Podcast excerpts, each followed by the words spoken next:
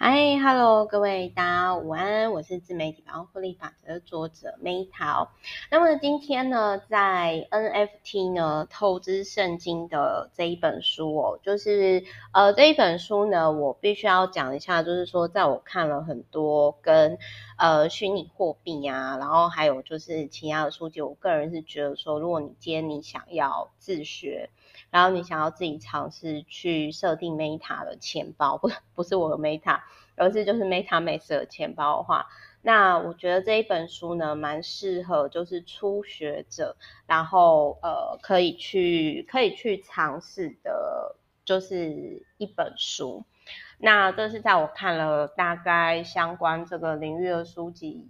以后，我个人觉得说，如果你今天你想要自学的话，那这一本书还蛮适合你的。那这一本书呢，可能就是对于，因为对于我来说的话啦，就是因为像 Meta 是，就是因为我本身是有专业投资人的账户，所以我们之前就是还开玩笑说，就是跟我的就是朋友还有客户开玩笑，就是对方跟我讲的啦，就是说他就是说啊，Meta 你你那个光是你自己有一个那个品。TI 的那个账户我就吊打了，就是那一种，呃，可能十几个虚拟的账户，但我个人会觉得说，就是投资或者是人生的路上呢，其实是学无止境的。所以我今天分享的这一本书呢，并因为我还是觉得啦，我觉得也许还需要一段时间，但是这就是未来的趋势。那我个人就会觉得说，所以其实。各个领域，大概就是说会有空的话就知道一点这样子。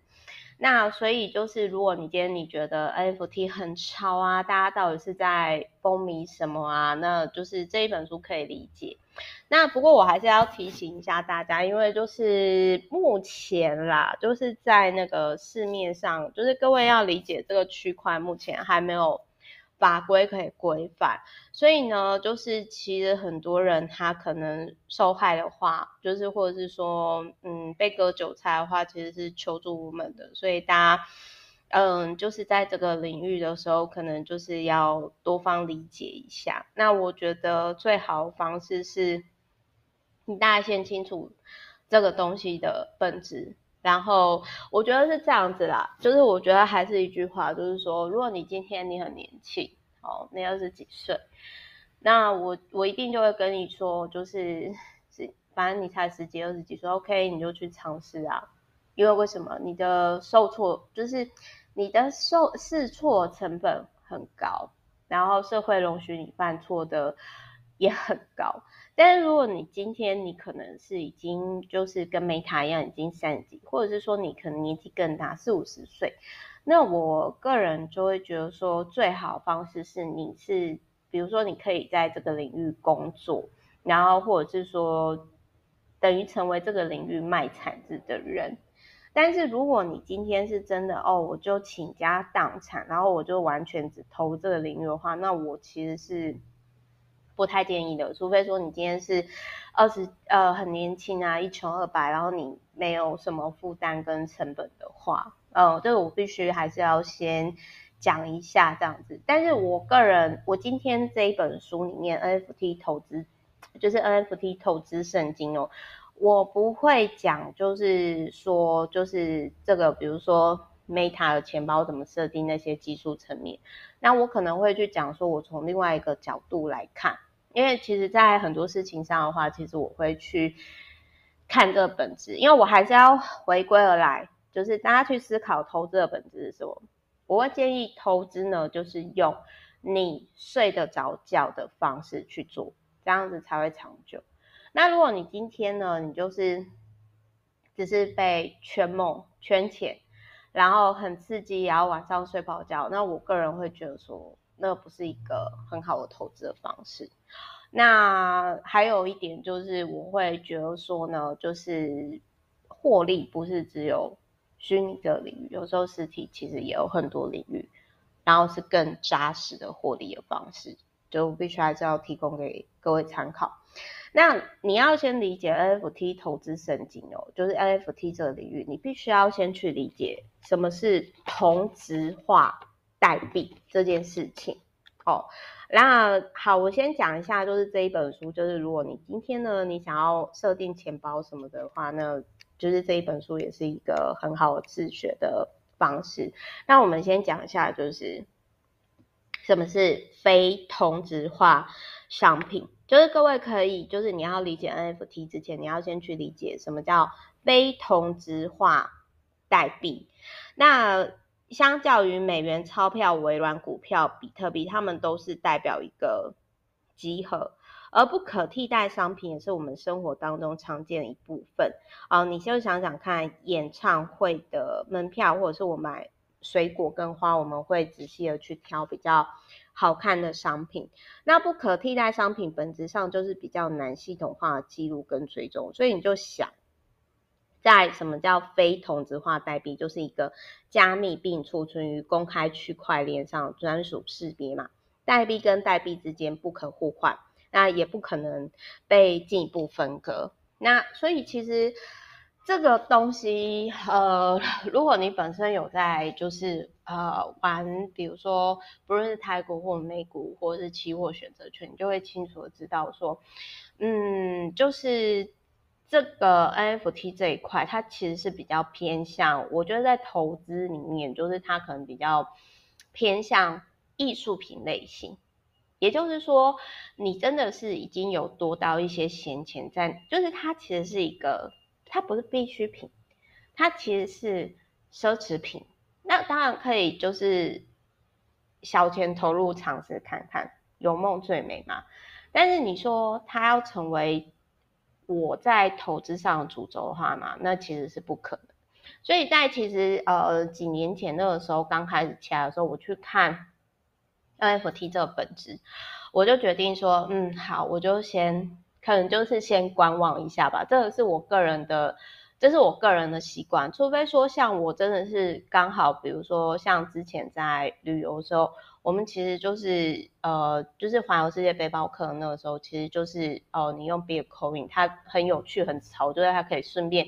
折抵饭钱、折抵住宿费。那我觉得我就会去尝试。可是这个东西 NFT 在当时对于我来说的话，它不是我必需品，所以我就觉得说 OK，我觉得这是一个很有趣的领域。可是我会跳进去做吗？不会。为什么？因为我知道我投入的时间。跟金钱成本，所以我想要讲的是说，这个东西你可以透过这本书去理解，但是实际上它对于你的资产增加，因为它毕竟是虚拟性质，所以它并不一定会有正相关。但是这本书我还是觉得很有趣，我想跟大家分享的一个点就是，好，比如说，呃，一定要被归为艺术的物品被作为 NFT 吗？不一定。在这本书上，其实之前新闻上有看到啦，就是他有提到说呢，Twitter 的创始 CEO 杰克，呃，很有名的 Twitter，嗯，后来就是也有卖给伊隆马斯克，呃，就是伊隆马斯克也有想要买 Twitter 嘛，就是后来真的买了嘛，然后就是双方还有大战嘛，就是股权大战，这是另外一个话题。但我们先收回来，就是呢，Twitter 呢的，就是创始 CEO 呢，Jack Jack Dorsey。就是他用两百九十万美金卖出他的第一篇的推，就是 Twitter 文的 NFT。他是二零零六年的三月二十一发布的 Twitter 文，就是说我只是在设定我的 Twitter。而买下 NFT 的富商呢，辛纳呢，则将其对比为买到蒙娜丽莎画作一样。艺术与美呢，的确用于情人眼里出西施。那你说？我在这个领域，我这样看，你真的觉得说我单纯的觉得他们只是就是呃买艺术品吗？我个人觉得不是，因为我觉得说那个富商他今天，其实我在看这一段的时候，我当时的解读就是觉得说，哦，好，所以 NFT 呢，其实今天我只要在我的领域好发光发热，当我今天真的成功到像 Twitter 创办人一样。我有一个平台，或者是我有一个能力，OK，我是因为其实美国的还蛮多，比如说像工程师还是什么，他们其实是还蛮常用 Twitter 发文的嘛。那就是好。所以我那个时候看到的是，OK，如果我今天我是有能力可以创造一个市场，它需要的东西，不论是平台或者是商品，那就是一定会有人去买我的 NFT。那当我今天知道这件事情，我觉得那就够了。所以就是我与其想，就那我感觉就是很像说，你不需要急着去找投资人。如果你今天本身是市场很有价值的，市场需要你的人，大家都会捧着钱来找你。NFT 它只是其中的一个形式，万法皆通。那我个人会觉得说，这个富商他其实是透过这样的炒作，然后让就是自己被看。就是我觉得这是一个互相拉抬的一种一种方式啊。我当时在看到这样，因为那种感觉就很像说，不好意思，我这边讲一个小小的感话，就是很像说，哦，比如说我之前呢，我有一篇文章，就是那个时候，呃，我在写 FB 的时候，一开始哦，就是就我同样的道理，假如说 Meta 今天是非常成功的创业者或者是企业家哦，然后呢，就是 Meta 的就开始说好，我现在我要卖出我的 NFT 哦，那就是我 FP 呃 FB 的第一篇发文，因为我那个时候就想说，我要每天呢一句话或者是一个心得记录我当下的感动以及感触，我要记录下来。那我印象很深刻，在我一开始就是记录 FB 的时候，呃，只有我一个人按赞，就是。我自己为自己按一个赞，当然现在就很多人按赞，只是就是说以前就是啊、其实也没有很多人，但是大概就是比如说大家都平均就是一百一百上下这样子，就是会波动，但是或者是我就觉得说，不管有多少人按赞，哪怕只有我一个人按，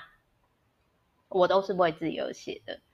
好，那各位就想，如果说有一天，好、就是。Meta 像那个就是 Twitter CEO 那个就是 Jack 这么成功的时候，我就说好，那我要 FB 的那个第一篇贴文变成 NFT，然后我来卖哦，我来卖，因为我本身已经是很成功的人嘛。那 OK，那我那个时候卖出这个当时只有一个人按赞的这一篇贴，我印象中那个时候我好像 FB 是写说哦，我这辈子绝对不嫁大亨。因为我想要自己就是成为一个有市场获利的，那时候是我对我自己的期许。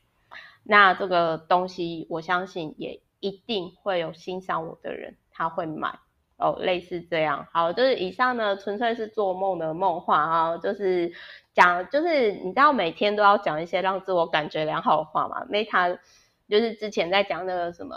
没人没人。懂呃，看见你的好，更要懂自己对不对？好，那再来呢？这是第一个，就是说，不见得。其实我我觉得是这样啊。当你今天是成功人士，你到哪个领域都可以成功。再来第二件事情就是说，我觉得是我想跟大家分享啦，就是说有一个叫 Beeple 的艺术家，他下定决心要连续五千天，每天创作一件数位的艺术商品。就是 Everyday Every day 五千天哦，五千天大概是就是超过呃，大家如果说去记录下来的话，嗯，我们现在拿拿出计算机来算哦，就是五千天，然后除以三百六十五，大概就是十几年。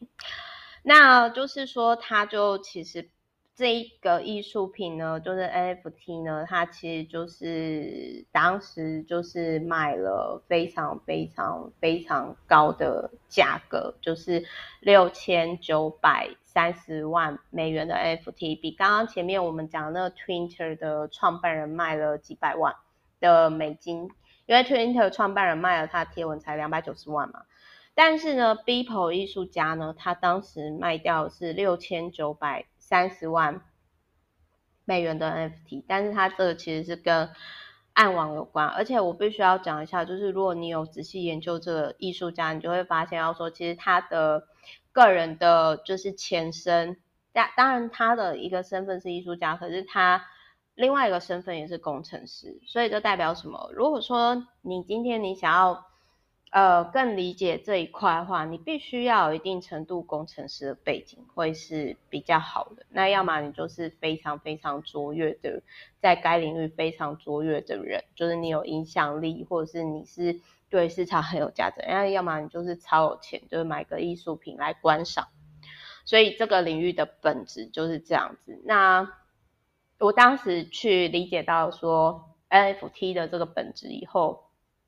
那我就会想说，嗯，好，这 OK，这是现在最潮的东西。可是我一定要投入吗？不一定啊，就很像说，但是就是很多事情你回到本质，就是说，好，比如说不论世界再怎么变化，我们是不是要吃饭？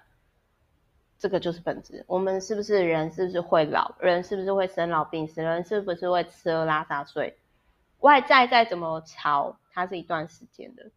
可是这个周而复始的循环，这是持续的，因为人的本质就是这样。所以当你今天看到本质之后，你就会去看到一些就是花里胡哨的东西，你就会觉得说，嗯，很好，很有趣，我可以去理解这个本质。那我再决定说我要不要投入。那针对这种就是。呃，它可能并不是必需品，但是它是趋势或者是未来的潮流。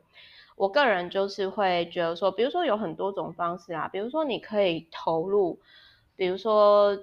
买有相关投入这领域的产业的股票，这是其中一种方式。你不一定要直接去参与，那你可以观察它的趋势。但是我今天为什么要跟